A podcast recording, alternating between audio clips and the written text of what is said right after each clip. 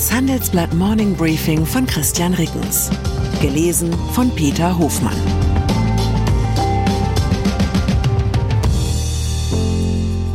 Guten Morgen allerseits. Heute ist Dienstag, der 5. September. Und das sind unsere Themen. Bauch weg. Die schwammigen Steuerpläne der CDU. BaFin watscht Postbank ab. Geld weg. Börsenprofi Kaldemorgen fürchtet Kurskorrektur. Steuern. Die Abflachung des Mittelstandsbauchs ist ein Ziel, dem viele Deutsche im Fitnessstudio oder beim Joggen näher zu kommen suchen. Auch in der Steuerpolitik bezeichnet der Mittelstandsbauch eine hässliche Ausbeulung im Zentrum. Für Menschen mit mittlerem Einkommen steigt die Steuerbelastung relativ stark an, bis dann ab einem Einkommen von knapp 63.000 Euro der Spitzensteuersatz von 42 Prozent gilt. Die CDU will diesen Mittelstandsbauch abflachen. Das bedeutet, dass der nächsthöhere Steuersatz erst bei einem höheren Einkommen greifen würde. Auch soll der Spitzensteuersatz später fällig werden. Die Rede ist von 80.000 oder 100.000 Euro. Ist es angemessen, im Gegenzug den Spitzensteuersatz anzuheben? Ja, mein Parteichef Friedrich Merz. In einem Interview mit der Frankfurter Allgemeinen Sonntagszeitung sagt er, ob der Spitzensteuersatz bei 42 oder 45 Prozent liegt, ist nicht entscheidend. Wichtig ist eine Entlastung der Mittelschicht. Als Vorlage dient der CDU-Führung offenbar ein Konzept des Steuerzahlerbunds. Danach würden selbst Bezieher von mehreren hunderttausend Euro Einkommen noch entlastet. Wirklich mehr Steuern müssten nur Einkommensmillionäre zahlen. Wenn aber fast alle entlastet werden, sind auch die Steuerausfälle entsprechend groß.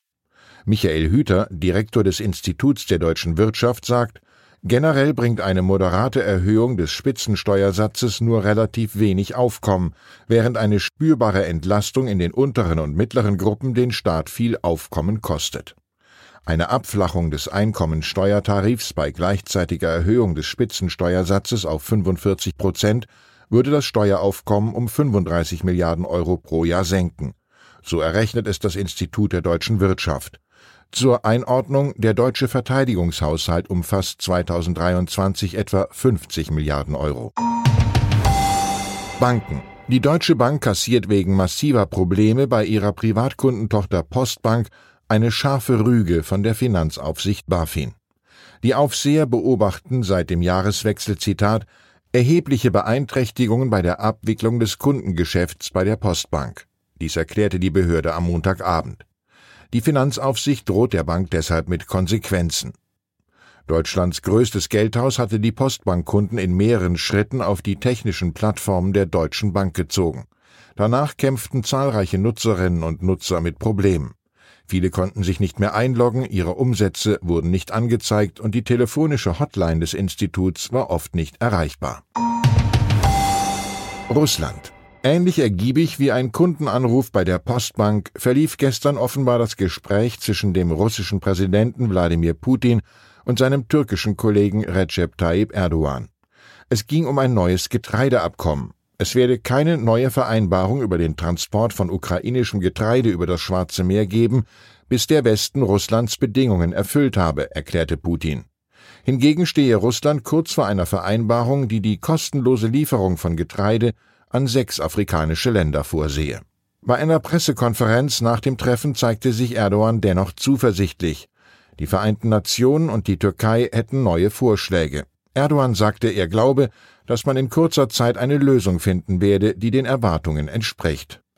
Unser Türkei-Korrespondent Ozan Demirkan berichtet allerdings, dass es bei dem Treffen gar nicht primär um Getreide ging, sondern um den möglichen Export von russischem Gas über die Türkei. Börse. Klaus Kaldemorgen von der Deutsche Banktochter DWS zählt zu den erfahrensten deutschen Fondsmanagern. Er prophezeit unruhigere Börsenzeiten. Der deutsche Leitindex DAX schwankt seit Mai um die Marke von 16.000 Punkten und bewegt sich nicht mehr nach oben. Aus diesem Grund sieht der Experte eine Wahrscheinlichkeit von mehr als 50 Prozent für eine deutliche Korrektur an den Aktienmärkten. Deren Größenordnung liege bei 10 Prozent. Kaldemorgen und sein Kompagnon Christoph Schmidt sehen die erwartete Korrektur allerdings als Kaufgelegenheit.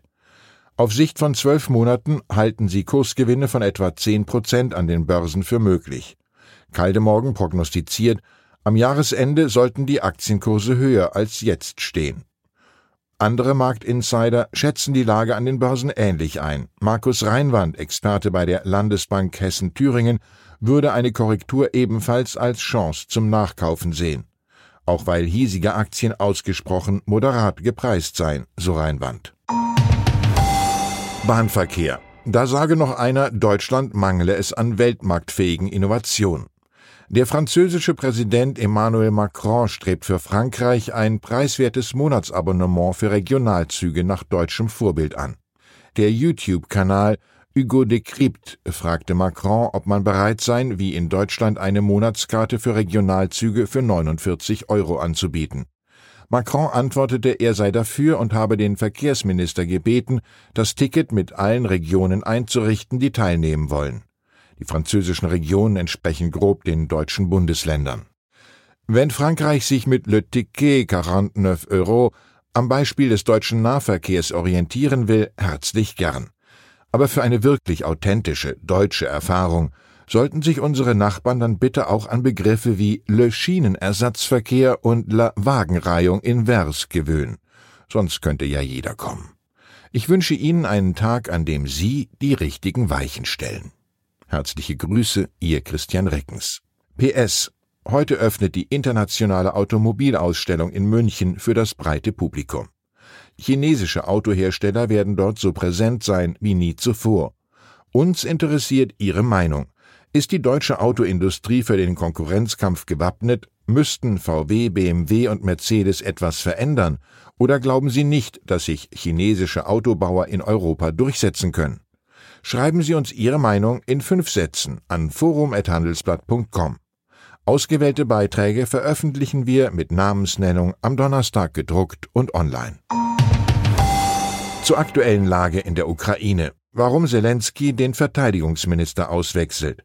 22 Kriegsmonate lang hat Oleksiy Resnikow das ukrainische Verteidigungsministerium geleitet. Zuletzt geriet er jedoch immer mehr in die Kritik.